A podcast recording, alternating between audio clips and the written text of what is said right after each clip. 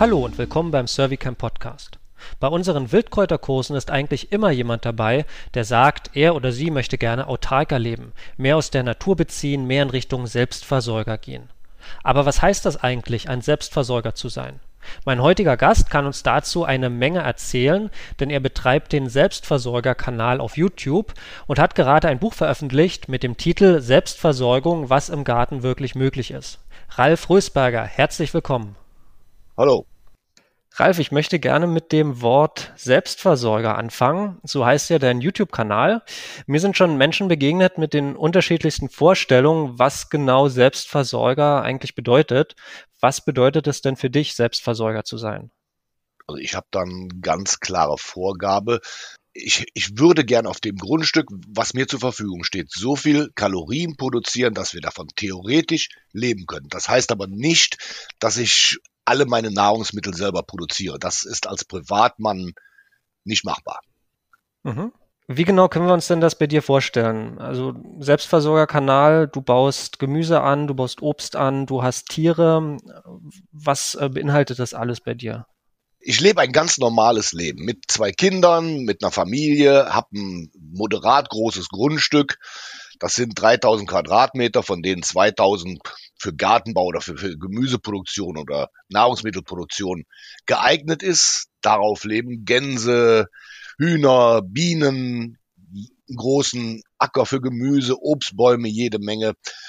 Das ist das, was ich umsetzen kann. Wenn, wenn ich mehr wollte, dann müsste ich mehr Land haben, ich müsste Maschinen, einen Maschinenpark haben, wenn ich mir eine Kuh halten wollte oder zwei, ich müsste wesentlich größere Flächen haben und die hat der Normalmensch nicht. Was ich in meinem Selbstversorgerkanal zeige, ist, wie weit man kommen kann, wenn man wirklich will in Sachen Selbstversorgung. Das ist der, der Ansatz dabei. Wenn du irgendwo in einem Hochhaus sitzt und von, von Selbstversorgung träumst, dann ist das, was ich hier mache, genau das, was du noch erreichen kannst. Mehr ist Landwirtschaft und das ist eine ganz andere Geschichte.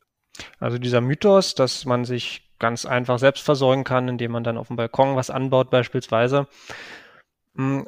Was denkst du denn, wo diese Romantik, nenne ich es mal, herkommt? Also, dass sehr viele Menschen, vor allem in der Stadt, habe ich den Eindruck, gerne ja mehr aus der Natur selber beziehen wollen, sich ihre Nahrung selber anbauen wollen. Das liegt einfach im Trend. Es sind immer mehr Leute, die genau dies wünschen, aber weil der Mensch eben vor allen Dingen die Leute in der Stadt vielleicht den Bezug zur Realität irgendwo verloren haben, die machen sich keine Vorstellung davon. Die denken einfach, dass es einfach ein kleinen 100 Quadratmeter Garten, ein bisschen Radieschen, ein bisschen Salat und damit wäre Selbstversorgung erledigt. Wenn man das aber mal genauer analysiert, wie viel man jetzt als ich als Beispiel mit zwei Kindern und einer Familie, wie viel Nahrungsmittel man da übers Jahr braucht, das ist eine illusorische Vorstellung. Das kommt davon, weil die Leute einfach den Bezug zur Realität verloren haben. Wenn du, wenn du mal guckst, in Deutschland, ein Drittel der, der Fläche Deutschlands ist mit irgendwelchen Feldern zugepflastert. Die machen das alle nicht aus Jux und Dollerei, sondern weil es einfach nötig ist. Zu glauben, man käme mit einem 100 Quadratmeter Garten oder mit, mit einem Balkon irgendwie in Sachen, in die Nähe von Selbstversorgung, dann ist das eine Illusion. Ich mache das nicht schlecht. Ja, also jeder Garten, jede Tomate, die da irgendwo angebaut wird, jedes Radieschen, eine tolle Sache, aber mit Selbstversorgung im eigentlichen Sinne hat das wenig zu tun. Wie hat es bei dir angefangen? Warst du auch ganz am Anfang jemand, der diesen Bezug zur Realität nicht ganz hatte? Oder wusstest du schon ganz klar, wie viel du brauchst, um jetzt dieses Ziel Selbstversorgung zu erreichen? Nein, ich bin da irgendwie reingeschlittert. Ich war, wir waren vorher selbstständig, wir hatten ein Hotel und dann kamen zwei Kinder und das war kein Umfeld für Kinder und dann hat meine Frau einen Schrebergarten angemietet.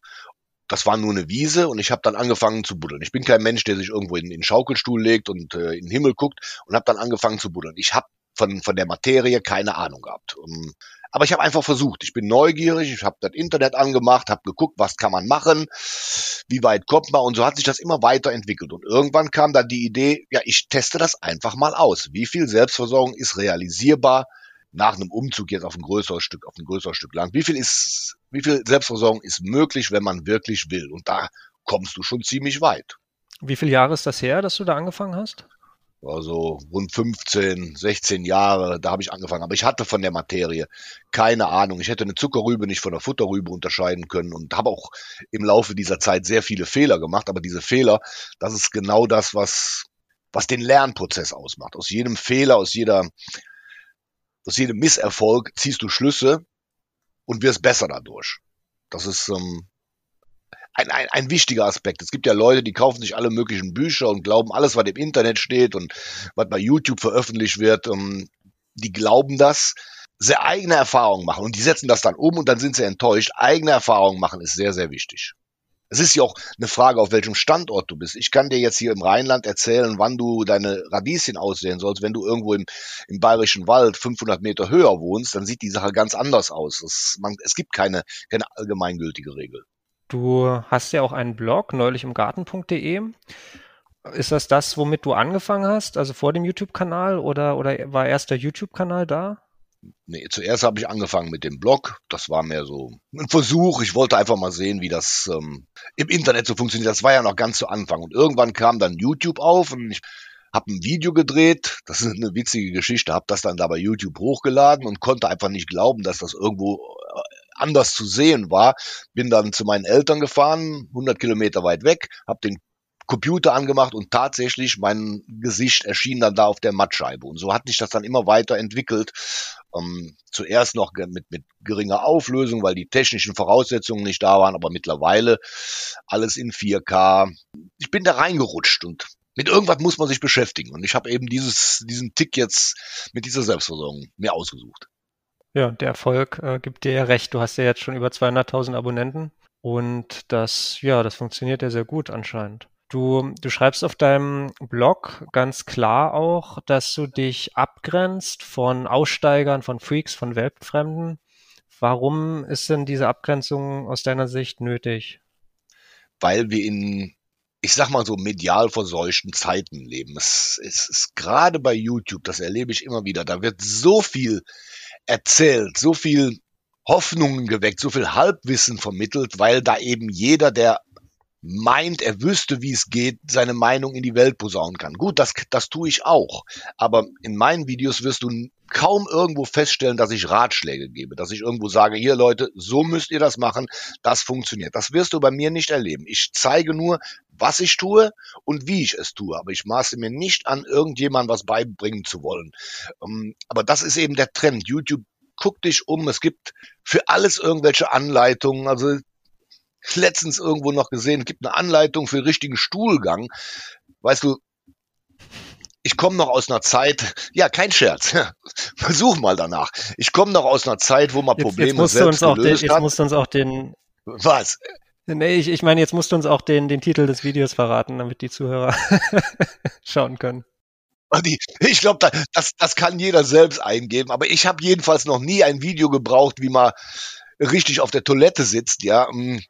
Und so ist das auch bei vielen anderen Sachen. Ich brauche niemanden, der mir irgendwie sagt, was ich zu tun habe oder wie ich was zu tun habe, sondern ich komme aus einer Zeit, wo man Probleme noch selbst angefasst hat. Also wie ich groß geworden bin, da gab es kein Internet und wenn ich eine Frage hatte, dann musste ich, wenn ich Glück hatte, zur Bücherei. Dann hatten die das Buch nicht vorrätig und dann mussten die das Buch kommen lassen. Also eine, eine simple Sache, die heute in Sekunden erledigt ist, die musste ich noch mühsam erarbeiten.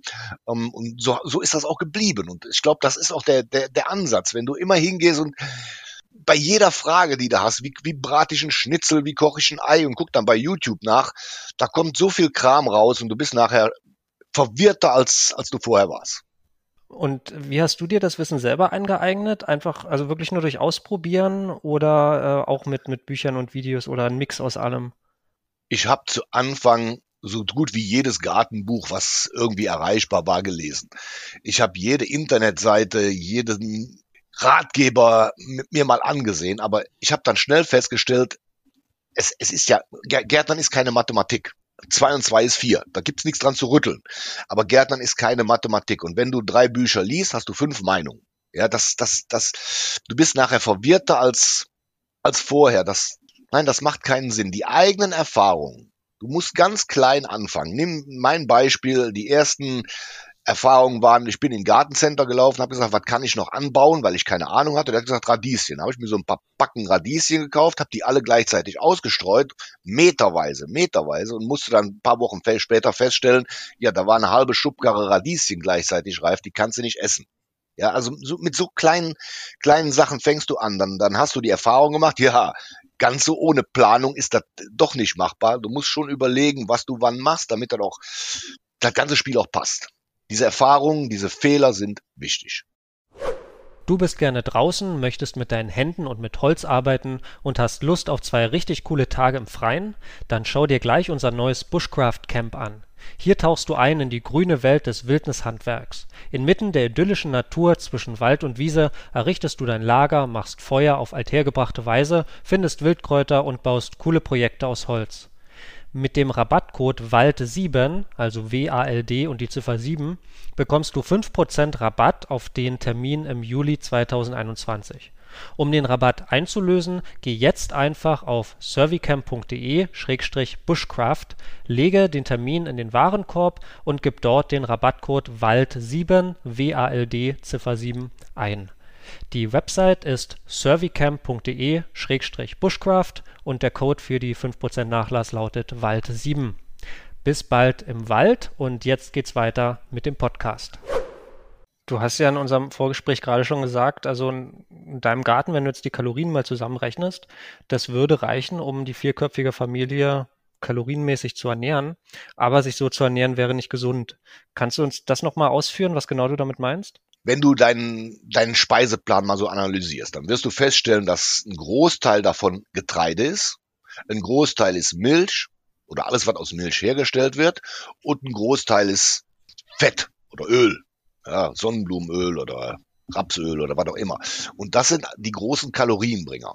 Und wenn du, die, die lassen sich aber im, im kleinen Hobbygarten nicht erzeugen. Ich habe das probiert. Ich habe hier 150 Quadratmeter Weizen, Roggen, ich habe alles ausprobiert, angebaut und dann versucht aus diesen Ähren, die dann da waren, also die, die Körner rauszukriegen. Ich habe mir eine Dreschmaschine gebaut, ich habe mit dem Dreschflegel da drauf rumgehauen und habe dann irgendwann 50 Kilo Weizen oder 50 Kilo Roggen gehabt und habe mir die dann angesehen und ähm, dann festgestellt, ja, ich habe zwar die Körner, aber essen magst du die nicht, weil es gibt für jede Krankheit gibt's Pilzerkrankungen, da war jetzt Fusarienpilze drin, also diese Mykotoxine waren da drin, das hättest du nicht essen mögen. Die Gro in der, in, großtechnisch wird das aufgemischt. Wenn du irgendeine Charge hast, wo ein bisschen mehr drin ist an, an Schadstoff, dann wird das mit, mit sauberen Chargen aufgemischt, dass du unter die Grenzwerte kommst. Im kleinen Bereich hier geht das nicht. Also du kannst kein Getreide anbauen. Für eine Kuh oder zwei müsstest du wesentlich größere Flächen haben. Also eine Kuh, habe ich irgendwo gehört, braucht einen Hektar, um dass die leben kann. Und der Normalmensch hat keinen Hektar. Er hat auch vor allen Dingen auch nicht die Zeit, sich darum zu kümmern. Es geht ja darum, dass, wie weit du das die Selbstversorgung mit dem modernen Leben in Einklang bringst. Wenn du bedenkst, vor 100 Jahren, da hat man die Kinder irgendwie nach der Schule auf die Straße gescheucht und dann kamen die abends wieder. Und heutzutage fährst du die zum Gitarrenunterricht, zum Fußball und weiß ich, was da alles machen musst. Das Leben hat sich verändert. Ja, du, du schaffst diese, diese Geschichte nicht. Und was noch dazu kommt, früher waren es Großfamilien. Wenn irgendwo Selbstversorgung war, dann haben die Alten sich darum gekümmert, die Erbsen aus den Schoten zu poolen und die, die Jungen haben eben auf dem Acker gearbeitet. Als Familie, wo die Frau arbeiten geht, die Kinder in der Schule sind und ich sitze mit der ganzen Geschichte da alleine, das schaffst du nicht. Und deswegen habe ich eben diese, diese Kompensation mit, mit von Sachen, die ich wesentlich mehr produziere, vor allen Dingen Honig und Eier. Und dann kommst du auf, auf eine Nullrechnung mit Kalorien aber es ist nicht sehr abwechslungsreich, nicht, nicht wirklich gesund, wenn man sich nur so ernähren würde. Nee, es wird wahrscheinlich nicht der, der, den Empfehlungen der deutschen Ernährungswissenschaft äh, entsprechen, aber das ist auch nicht der Punkt. Es ist ein, ein, einfach ein Rechenbeispiel. Das reicht mir auch. Wenn viele, die, die von Selbstversorgung reden und Gemüsegarten haben, Rechne dir mal aus, eine Karotte hat irgendwie auf 100 Gramm, was weiß ich, 10, 14 Kalorien. Rechne dir aus, wie viel, Kalo wie viel Karotten du essen müsstest, um deine zwei, zweieinhalbtausend Kalorien am Tag zusammenzukriegen. Und jetzt könntest du natürlich sagen, ja, Kartoffeln haben mehr, ja, Kartoffeln haben mehr. Aber selbst mit Kartoffeln schaffst du nicht auf rein pflanzlicher Basis dein, deine Kalorienzufuhr. Dir fehlen einfach das, das Fett, die, die großen Kalorienbringer, die fehlen dir ist meine feste Überzeugung. Und ich merke das auch, wenn ich irgendwie nur so ein Gemüsegericht mache, ohne irgendwas dran, ja, dat, da werde ich nicht satt von. Wie macht denn deine Familie mit, deine Kinder, deine Frau bei dem ganzen Projekt? Also die Frau unterstützt nach Kräften. Gut, sie geht ja auch arbeiten, sie muss das Geld verdienen, weil ich produziere ja nur die Lebensmittel, großen, größtenteils. Die, sie muss arbeiten. Die Kinder, ja, wie alle Kinder so sind, was Papa macht, ist ähm, cringe oder wie die immer sagen. Aber sie, sie, sie machen zumindest mit. Wenn ich sage, geh hin, mach das, ähm, dann machen sie das. Und wie sie noch kleiner waren, das war schon sehr faszinierend. Die, also, die haben mit zwölf schon Bienenschwärme eingefangen, während andere Kinder, wenn eine Wespe um den Tisch fliegt, Reiß ausnehmen. Das ist, ähm, theoretisch wissen sie das. Nur sie würden nie zugeben, Papa, was du da machst, ist toll. Aber ich bin ziemlich sicher, in, in vielen Jahren, ich sage immer so salopp, wenn ich mal Radieschendünger bin, dann wird all das, was sie jetzt mitbekommen, wieder rauskommen. Das ist eine, eine, eine der ganz großen Motivationen, die ich habe. Und du hast ja mal in einem Interview gesagt, dass viele Menschen den Zusammenhang zwischen einem lebenden Tier und dem fertigen Chicken McNugget beispielsweise nicht mehr herstellen können und es vielleicht auch nicht wollen. Und denkst du, das hat Auswirkungen auf eine Gesellschaft, also so, so, wie es jetzt ist, dass, dass sich äh, Menschen praktisch von der Herkunft ihrer Nahrung äh, entfernen und diesen Bezug nicht mehr herstellen können? Ähm, oder denkst du, das hat Auswirkungen und wenn ja, welche? Sicher hat das Auswirkungen. Wie, wie, viel, wie viele Leute schreiben mir, Kaninchen sind Schmusetiere? Wie viele Leute gehen mit ihren Kaninchen, liegen im Bett und schmusen mit denen? Äh, wenn du denen sagst, als Beispiel jetzt mit Kaninchen, wenn du denen sagst, ein Tier ist dafür da, dass es gehalten wird und dann, ist, dass es Nahrung produziert, dann kriegen die einen Herzanfall. Ja, das, also das sind nicht, nicht nur kleine Kinder, sondern das sind erwachsene Menschen, die in Tränen ausbrechen, nur weil ein Huhn geschlachtet wird. Das ist nun mal für mich ist das eine, eine vollkommen natürliche Sache. Das ist in der, der Menschheitsgeschichte schon immer so gewesen. Nur in diesen verklärten medialen Zeiten, da sehen die Leute in jedem Tier irgendwo ein, ein Schmusetier. Ein Huhn, ich, ich kann das Huhn nicht, nicht, nicht bis zum Lebensende der acht, neun Jahre da durchfüttern. Nach drei Jahren legt das Huhn keine Eier mehr. Wenn wir nach dem System arbeiten würden, ja, dann würden die Straßen voller Hühner sein, die keine Eier mehr legen, nur, nur um der, dem Tierwohl irgendwo Genüge zu tun. Das funktioniert nicht. Die Leute haben den Bezug zur Realität vollkommen verloren. Wir leben in einer, wie soll ich sagen, die, die Leute haben eine, eine rosarote Brille auf. Ja, das war vor 100 Jahren, wie meine Großeltern noch ihren Garten gehabt haben. Und die waren faktisch Selbstversorger. Die wussten noch, wo es lang geht. Aber heutzutage, es ist traurig. Es ist traurig. Es gibt nichts Natürlicheres, als irgendwo Nahrungsmittel zu produzieren. Gibt es da etwas, was man tun kann aus deiner Sicht? Oh, ich tue ja schon eine Menge mit meinem Kanal ähm, und ich habe auch hier ge gelegentlich Schule oder Kindergarten schon hier gehabt, ähm, aber dann bist du immer wieder entsetzt, dann hältst du denen eine, eine rote Beete hin und sagst, was ist das? Dann kommen dann Antworten wie Apfel, runde Möhre, weiß der Geier, was was die Leute sagen. Die haben keine Vorstellung davon. Und dann höre ich dann irgendwo auf dem Fußballplatz, wie die Mütter sich dann unterhalten, was für, was für Convenience Food wieder auf dem Teller gelandet ist. Ich kann nur hingehen und kann mit meinen, in meinem kleinen, meinem kleinen Rahmen Aufklärungsarbeit leisten. Leute, glaubt nicht, was, was überall erzählt wird. Selbstversorgung, überhaupt Nahrungsmittelproduktion ist harte Arbeit. Das ist nicht einfach mal so ein bisschen Samen in die Erde und dann daneben sitzen und äh, Gott einen guten Mann sein lassen. Nein, so ist es nicht. Es, die Natur hält für jedes, für jede Pflanze irgendeinen Schädling vorrätig. Ähm, Selbstversorgung, Nahrungsmittelproduktion ist harte Arbeit und zwar von morgens bis abends. Wenn du es auf die entsprechende Größenordnung skalierst.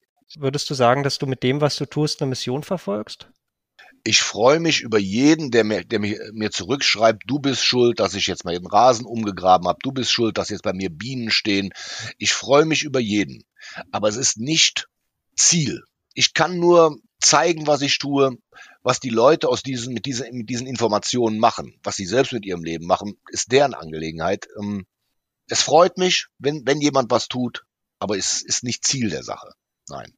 Was würdest du denn einem Städter, der jetzt in seiner Wohnung mit Balkon irgendwo wohnt, empfehlen, wenn der auf dem Balkon zum Beispiel Gemüse anbauen möchte? Wie sollte er beginnen? Was, was kann er so erwarten? Ich habe nicht viel Erfahrung mit Anbau auf, in Töpfen oder so, weil ich ich brauche das nicht. Aber generell würde ich sagen, versuchen, einfach loslegen. Der erste Schritt ist der wichtige. Es geht nicht darum, ob das nachher auch Sinn macht, ähm, auf dem Balkon. Es geht nicht darum, ob man da wirklich in, in großer Menge Nahrungsmittel produziert. Jeder kann sich irgendwo eine Tomate hinstellen und jeden Abend mal eine Kanne Wasser daran gießen. Jeder kann seinen Teil dazu beitragen. Das ist ähm, das Schöne. Jede Tomate, die nicht aus Holland hier rüberkommt, ist ein Gewinn für uns alle. Das sind immer wieder die gleichen Sprüche, die ich sage und die beinhalten für mich die, die Realität. Das, ja. Wenn es eine Message gibt, dann ist es diese. Okay. Wenn wir uns mal deinen YouTube-Kanal anschauen, in im äh, Video, was am meisten angesehen wurde. Da geht es darum, dass du eine Pflanze anbaust, die in Deutschland verboten ist. Und da gab es ja auch einige Auf und Abs, von denen du berichtest. Kannst du uns diese Geschichte erzählen? Als wenn es, wenn es um Selbstversorgung geht, dann sehe ich zu, wo ich irgendwo Kalorien herbekomme. So, jetzt hat jetzt die Pflanze, die du meinst, ist Mohn gewesen. Mohn ist, enthält Öl. Mohnsamen ist sehr kalorienreich. Und für Selbstversorger ist das eine sehr interessante Pflanze. Früher, vor, vor, wo das noch nicht verpönt war, hatte jeder Bauer irgendwo am Rand so einen, so einen Streifen Mohn stehen. Ja, das, das war eine, eine tolle Sache. Jetzt habe ich mir gedacht, ich mache das auch. Die Pflanze ist aber verboten. Du kannst aber eine Sondergenehmigung dafür beantragen und auch nur ganz spezielle Sorten anbauen, die keinen Wirkstoff haben. Und ähm, habe dann versucht, meinen eigenen Mohnsamen zu produzieren. Habe das auch geschafft. Ich habe so was weiß ich zwei Kilo Mohnsamen letztendlich geerntet. Aber das war mehr so ein ja so, ein, eine, eine witzige Geschichte. Aber trotzdem gab es ja dann noch eine Anzeige, richtig? Ja, ich, es ist nicht die einzige Anzeige gewesen, weil ich das ja öffentlich mache über YouTube. Ähm, hat dann irgendjemand mir die Polizei auf den Hals geschickt und äh, die wollten dann hier sehen, wo ich meinen Mohn anbaue und was ich daraus mache. Hab denen dann die Genehmigung gezeigt, dann war die Sache gebongt. Ähm, aber das war nicht die einzige Anzeige. Ich habe auch schon Anzeigen bekommen wegen Tierquälerei. Äh, äh ich zähle das schon gar nicht mehr. Das ist, ähm, es laufen eine Menge schräger Gestalten da draußen rum. Welche Versuche, die du in deinem Garten gemacht hast, haben sich dann so im Nachhinein als Fehlschlag rausgestellt? Und andersrum gab es dann auch Sachen, wo du nicht viel erwartet hast und wo du dann überrascht worden bist? Ich habe es mal mit Sonnenblumen versucht. Also aus Sonnenblumenkern könnte man ja eine Menge Öl pressen. Und dann habe ich da 100 Quadratmeter Sonnenblumen angebaut, extra eine Sorte, die große Kerne hervorbringt, also nicht so eine Schmucksonnenblume, sondern die, die auch pro professionell angebaut wird. Die sind auch prima gewachsen und kaum waren die Körner reif, sind die Vögel in Heerscharen darüber hergefallen. Die, die, die haben mir die Körner aus den, aus den Sonnenblumen gepickt, wo ich daneben stand. Also es ist letztendlich nichts dabei rumgekommen. Das, das ist, was ich meinte. In, in, in, kleinem Stil ist das alles nicht machbar. Wenn du 100 Hektar Sonnenblumen hast, so viel können die Vögel nicht fressen. Wenn ich aber 100 Quadratmeter in meinem Garten habe, glaub mir, die Vögel sind so schnell, da bleibt nichts übrig. Das ist, das war einer der, der witzigsten Fehlschläge. Ich hatte mir das so schön ausgerechnet. Ich hatte schon eine, eine Bekannte mit einer Ölpresse und wollte da eben mein, mein eigenes Öl pressen, aber ja, alle, alle weg. Was, was sehr gut funktioniert hat, lass mich überlegen, es, ich habe eigentlich so gut wie alles, was irgendwie in unseren Breitengraden eine Chance hat zu wachsen, schon probiert. Selbst mit, mit exotischeren Sachen. Ich habe sogar mal geschafft, eine, eine Handvoll Reis zu ernten. Macht nicht wirklich Sinn. Ja, du hast dann nachher den Reis, kriegst den aber nicht aus der Spelze raus. Aber rein, rein um, um zum Spaß habe ich Reis angebaut. Das hat mich gefreut. Was machst du denn generell gegen Schädlinge und gegen Unkraut? Äh, die Chemiekeule, versuchst du da andere Lösungen zu finden? Nee, es gibt bei mir keine Chemie, außer ein ganz klein wenig Schneckenkorn in den Jahren, wo es noch so nass war. Jetzt die letzten Jahre, wo es so trocken ist, da ist kein sind die Schnecken, die Schneckenpopulation ist vollkommen zusammengebrochen. Aber in den Jahren davor, wo es so nass war, ein bisschen Steckenkorn. Ansonsten gibt's keine, keine Chemie. Es gibt Alternativen dafür. Also die erste Alternative ist, oder die, die erste Lösung für dieses Problem ist, ich baue immer etwas mehr an, als ich in Wirklichkeit brauche. Ich kalkuliere einfach den Verlust mit ein.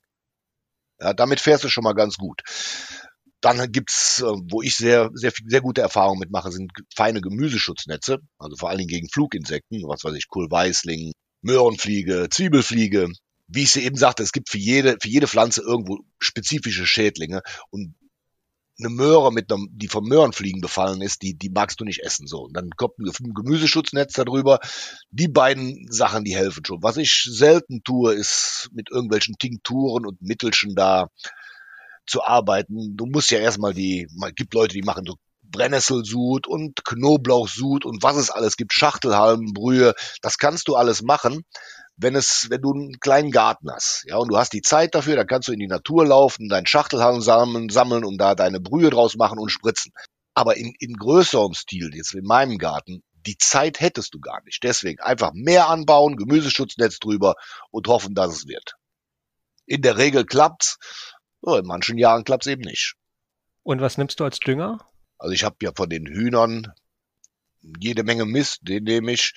Ich kaufe in geringem Menge, in geringem Maße kaufe ich ähm, Düngemittel dazu. alle biologische natürlich, ähm, weil mir einfach die Fläche fehlt. Meine Eltern oder meine Großeltern sind noch über die Straßen gelaufen und haben die, die Pferdeäpfel von der Straße gesammelt. Gut, jetzt haben wir leider keine Pferde mehr da draußen, die da rumlaufen. Ähm, das ist der Kompromiss, den ich machen muss. Wenn ich jetzt mehr Fläche zur Verfügung hätte und hätte vielleicht noch eine kleine Schafherde oder ähm, zwei Kühe, die würden mir den Mist produzieren, weil das ist, darauf basiert die ganze, die ganze Landwirtschaft. Die, die Tiere holen die Nährstoffe von Flächen, die ackerbaulich nicht nutzbar waren. Und diese, diese Reststoffe, die die Tiere dann produzieren, werden dann eher auf den, auf den nutzbaren Flächen benutzt. Deswegen funktioniert Biolandwirtschaft auch nicht ohne Tierhaltung. Also wenn ich, wenn ich mich umhöre, alle Biobauern suchen, suchen händeringend nach, nach Tier, Kot, damit sie ihre Felder düngen können. Ohne das, womit willst du es machen? Ein paar Bohnen als, als Stickstofflieferant, das reicht nicht aus. So ist die traditionelle Art und Weise gewesen. Die, die Tiere holen die Nährstoffe dort, wo der Mensch keinen Ackerbau betreiben kann und düngt seine Felder damit, damit da was wächst. Gut, jetzt habe ich nicht die Flächen, deswegen muss ich zukaufen. Du hast ja auch eine andere Art noch von Tierhaltung, nämlich du imkerst, du hast Bienen. Wie lange machst du das denn schon und, und äh, was sind so deine Erfahrungen damit gewesen? Ich mache das jetzt rund zehn Jahre. Imkern ist ähm, kein einfaches Geschäft, das muss ich ehrlich zugeben. Seitdem die Profis hier die Varroa-Milbe eingeschleppt haben, ist Imkern keine einfache Geschichte. Also ich bewundere die Leute oder ich beneide die Leute, die noch zu Zeiten geimpert haben, wo, wo es keine Varroa-Milben gab. Heutzutage ist das ein Geschäft, das ist eine Wissenschaft für sich. Also das ist nichts, was man so nebenher mal schnell macht. Es gibt ja immer viele, immer wieder neue Beutensysteme, die im Internet vorgestellt werden. Ich habe das auch ausprobiert. Nein, es ist so einfach nicht. Ähm, das ist eine Sache, die nicht ohne Anleitung, nicht ohne Lehr Lehrgänge, das, das macht man nicht nebenher. Und jetzt hast du die Milbe gerade angesprochen, dieses Bienensterben, das ist ja auch gerade äh, großes gesellschaftliches Thema bis hin zu einem politischen Thema. Ähm, wie ist denn deine Einschätzung dazu? Ist das, ist das stark politisiert? Ist das vielleicht übertrieben oder ist das äh, berechtigt, dieser, naja, ich nenne es mal Alarmismus, der ähm, diesbezüglich herrscht? Ich glaube, das Ganze auf das Bienensterben zu reduzieren, ist zu kurz gedacht. Natürlich ist die Honigbiene steht stark unter Druck. Es gibt keine Blühpflanzen mehr, die Landwirtschaft ist nur noch Monokulturen, ähm, die Pestizide, die eingesetzt werden. Aber das nur darauf zu reduzieren und vor allen Dingen dann auch die, die Landwirtschaft als, als, als Verursacher dafür zu benennen, das ist zu kurz gedacht. Es ist der gesamte Lebensstil, den wir haben. Ja, also die, wir leben nun mal im, im, im 21. Jahrhundert und jeder will sein, sein fettes Auto vor der Tür haben und jeder will seine Heizung haben und die Supermärkte müssen voll sein und all das. Es ist der gesamte Lebensstil. Die, die, die, das gesamte Anspruchsdenken, was wir haben. Jeder will in seinem Dorf einen Supermarkt haben, die Natur, die, die Flächenversiegelung schreitet immer weiter fort. Das ist ein, ein das gehört alles zusammen und da kann sich keiner von freisprechen. Also wenn da irgendjemand mir sagt, ich habe damit nichts zu tun, dann irrt er sich. Dann, dann, dann, das ist, das ist Selbstbetrug.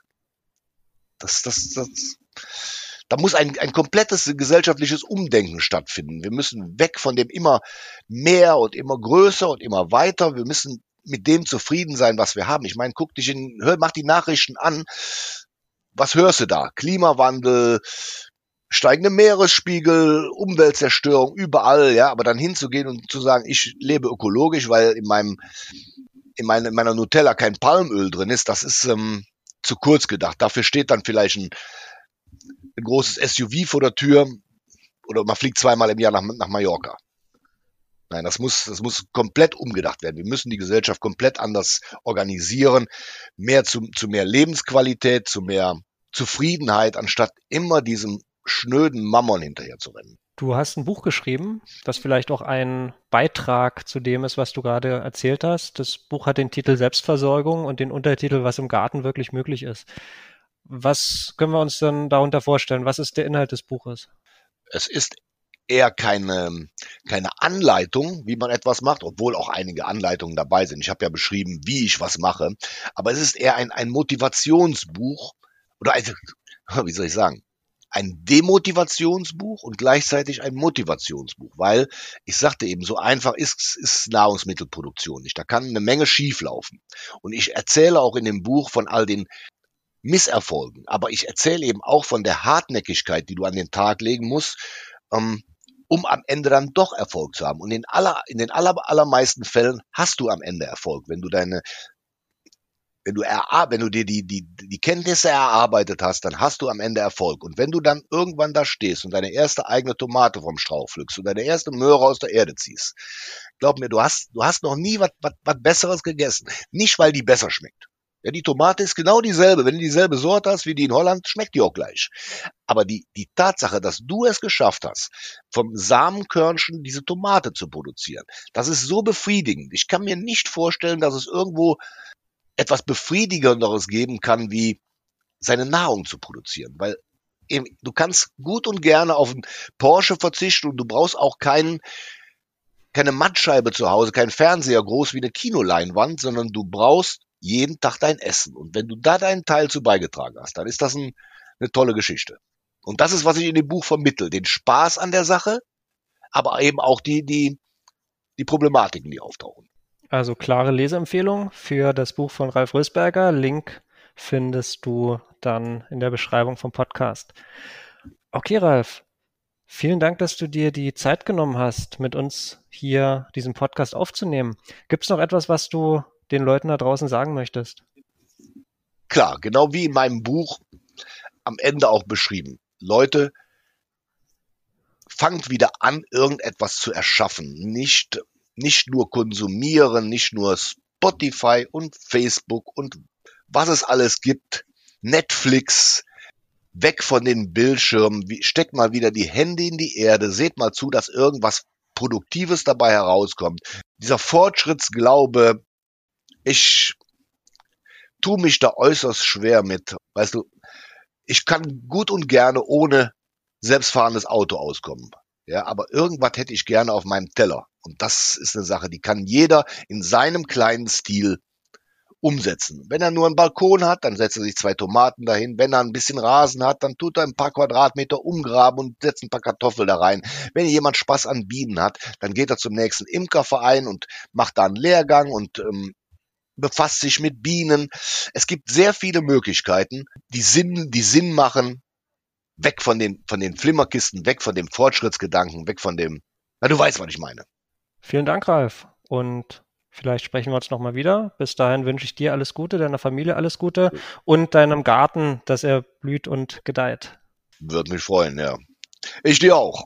Vielen Dank auch an unsere Zuhörer. Wenn dir der Podcast gefällt, dann gib gerne eine Bewertung oder einen Kommentar ab bei Apple Podcasts oder einer anderen Plattform. Ansonsten freuen wir uns auch, wenn du uns mal persönlich besuchst. Wir machen Kurse und Events in Berlin und ab jetzt auch im Schwarzwald, zum Beispiel Bogenschießen, Survival-Kurse oder auch Seminare für Krisenvorsorge. Dazu kommen unsere Weiterbildungen, zum Beispiel für Survival-Trainer und Erlebnispädagogen. Außerdem Firmenfeiern, Betriebsausflüge, Kindergeburtstage, Junggesellenabschiede und vieles mehr. Alles findest du auf www.servicamp.de. Wir hören uns in der nächsten Folge wieder. Bis dahin, alles Gute.